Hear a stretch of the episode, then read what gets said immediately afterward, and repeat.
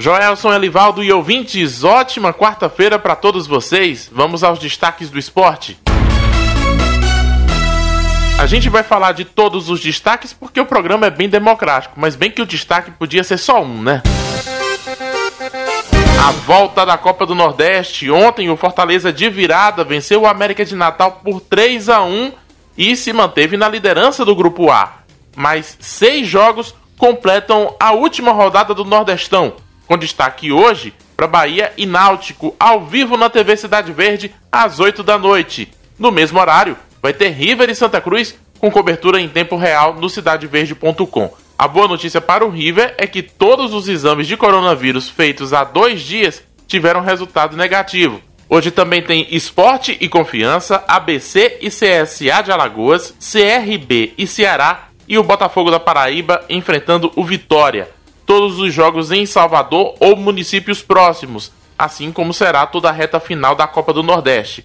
A única partida que não será disputada nessa última rodada é o confronto entre Frei Paulistano de Sergipe e Imperatriz do Maranhão, ambos sem chances de classificação para a próxima fase. Após os jogos de hoje, serão conhecidos os confrontos das quartas de final da Copa do Nordeste e começam no próximo sábado, também com transmissão da TV Cidade Verde saindo do Nordestão para dar uma chance para os campeonatos europeus. Vai.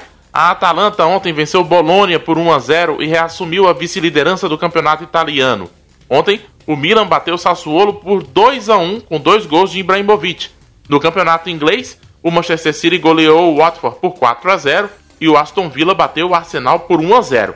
Hoje, às duas da tarde, tem Manchester United e West Ham e às 4h15 o Liverpool vai receber a taça de campeão inglês o confronto com o Chelsea.